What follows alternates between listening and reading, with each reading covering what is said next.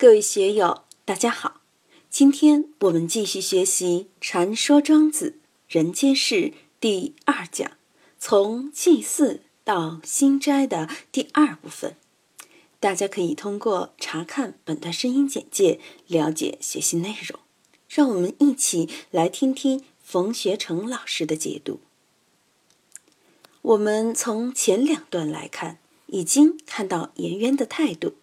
从自己最初的立场上大大的退步了，遭孔夫子几句话一套，自己开头那种雄赳赳、气昂昂，要纠正魏军的错误，要保国保民的想法已经没有了。但是从他的方法来看呢，端而虚，勉而依，这一套拿出来遭孔子否定以后。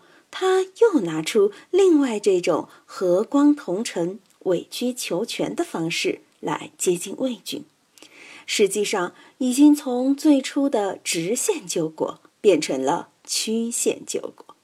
大家想一想，自己在生活当中遇到这些情况，又是怎么办的呢？但是，即便是这种和光同尘、委曲求全的说法。仍然受到了孔夫子的否定。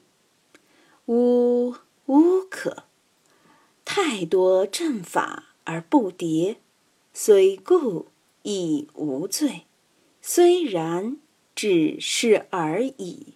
夫乎可以极化，由失心者也。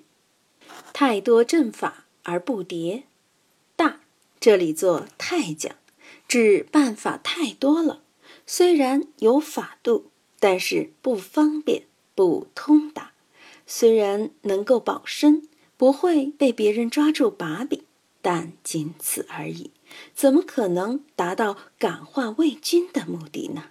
你太坚持自己的成见了，你还是不得要领啊！当然，孔夫子这样一批评，颜渊就没有进一步的办法了。只好老老实实的向老师请教。吾无以尽矣，敢问其方？我确实已拿不出进一步的方法了。请问老师，您的方法是什么呢？请老师指点一二，应该用什么样的方法呢？斋，吾将与若，有心。而为之，其义也。义之者，好天不移。孔夫子见他不再坚持己见，就跟他说道：“你要先斋戒啊！斋戒好了以后，我再告诉你该怎么做。你有诚心诚见去做事，哪里会有这么容易呢？如果你以为容易，就是与老天爷的意思相违背了，昊天不移，就是不合自然之旨的意思。从这里开始，就要引出整个篇章中最重要的概念——心斋。颜回一听，要斋戒啊，于是就说：“回之家贫，唯不饮酒不如昏者数月矣。”如此，则可以为斋乎？庄子笔下的颜回与儒家的文献记载里是一样的。颜回是个穷棒子，自己穷，哪有资格喝酒啊？所以不饮酒不如昏者数月矣，已经几个月都没有饮过酒、吃过肉了。这个样子算不算是斋呢？我们年龄大一些的人，凡是经过了上世纪三年自然灾害的人，也算是吃了三年的斋。尽管那个时候每个人还都配了极少量的肉票，那时的猪牛羊同样没有东西喂，是很可怜的。他们早点死，也就算是早点解脱了。人都吃不饱。哪有猪牛羊吃得饱的可能性呢？所以那个时候真正吃到的肉，就是货真价实的三净肉，都是死猪、死牛等等。记得那个时候，有一次我吃到一份回锅肉，嗨呀，含到嘴巴头，香得不得了，根本舍不得吞。颜渊过的这种日子，要过一过的人才知道其中的味道。但是孔夫子说了，是祭祀之斋，非心斋也。此斋非彼斋啊！颜回不吃酒肉的这个斋是祭祀之斋，而非心斋。在古代的祭祀里面，在祭祀的时间段里，你作为国君或者相关的大臣，乃至于一般的工作人员，都必须要进行斋戒沐浴。但孔夫子在这里否认了这种斋戒。他说：“这种斋只是一般性的祭祀之斋，不是能净化人心、合于大道的心斋。”前面孔夫子说了很多种种的社会现象，种种的人心险境，我们怎样才能面对这样的局面？所以，这个心斋我们就要认真对待了。于是颜回就问了：“敢问心斋？那什么是心斋呢？”下面我们要讨论的就是这篇文章的重中之重，也是我们修为的一个关键之处。孔夫子跟颜回说：“若一致，吾听之以耳，而听之以心；吾听之以心。”而听之以气，听止于耳，心止于服。气也者，虚而待物者也。为道即虚，虚者心斋也。这一段关于心斋的解说，如果我们有雅兴，不妨把它抄下来，背实背牢。自己静坐的时候。也可以将其作为一种观法来修。我们打坐静不下来，就要学这个心斋。若一致，前面孔夫子批了颜渊的端而一，但现在还是要将它归在一上来。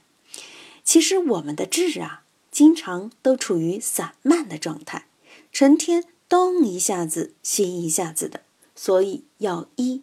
要心神凝住，要精神专注于一点。吾听之以耳，而听之以心。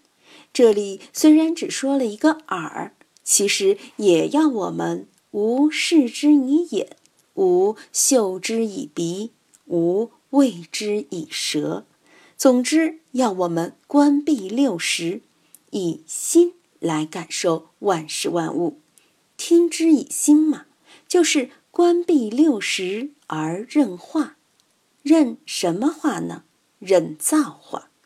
不仅仅如此，还要无听之以耳而听之以气。为什么呢？因为心有知觉的功能，它会根据外界环境的变化而攀援取舍。为什么要听之以气呢？听之以而言的，我们就会随外境转；听之以心，我们可能同样会躁动不安。那么听之以气呢？这在道家或中医医家里讲究就很多了。气无情律嘛，气是无情态、无社会性的，是纯自然的，也可以说是一个似有似无。很空灵的东西，我们从一生下来，这个心就反反复复在受社会情态的影响。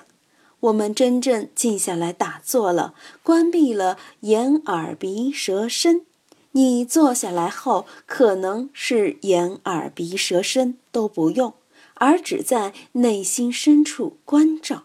但内心受社会情态的污染，那种惯性。仍然存在，它同样会在你打坐的时候强烈的释放出来，来干扰我们的修为。所以听之于心仍然是靠不住的。庄子借孔夫子之口告诉我们：吾听之以心而听之以气，那是一个从听之以耳，再到听之以心，再到听之以气的过程。这是一个损之又损的过程。听之以气，就要对我们心里面的情感、知识、智律进行损减，最终要损减到止于无为的状态。解牛的那位庖丁就是这样才达到游刃有余的境界。下面，孔夫子继续解释了：听止于耳，心止于福，止。是依靠的意思，耳朵的功能就是听。用佛教的观念来说，外界的声音称之为声尘。如果我们把声尘去掉了，尽管我们内有耳根、耳识，但耳根与耳识也不会起作用。同样的道理，外界的色即是色尘，没有了色尘，眼根。眼识又看什么呢？所以听止于耳，相对还是好理解的，但心止于福就不是那么好理解了。心的功能在于什么呢？念头、概念、符号。心依靠的是概念、符号的，也就是俗话说的念头。念头是一个抽象的东西，所以这个符呢？也可以做间接讲，也可以做概念念头来讲。我们的心啊，必然是附着在这些符上面的，只有这样才能表现出它的功能。但是道家所说的气就不一样，气也者，虚而待物者也。气这个东西，它是无形无相的，虚并不是没有，它不是空。也不是非空，为道即虚，大道体虚，无为无相，不生不灭。大道把所有的这些空、无、虚都集于一身，所以，我们怎样使自己通过对气的感受，来达到对为道即虚的一种感受？虚者，心斋也。你对这个虚有了真实体验了，你懂得什么是心斋了，进而你就可以体道而行了。今天就读到这里，欢迎大家在评论中分享所思所得。我是万万，我在成都龙江书院为您读书。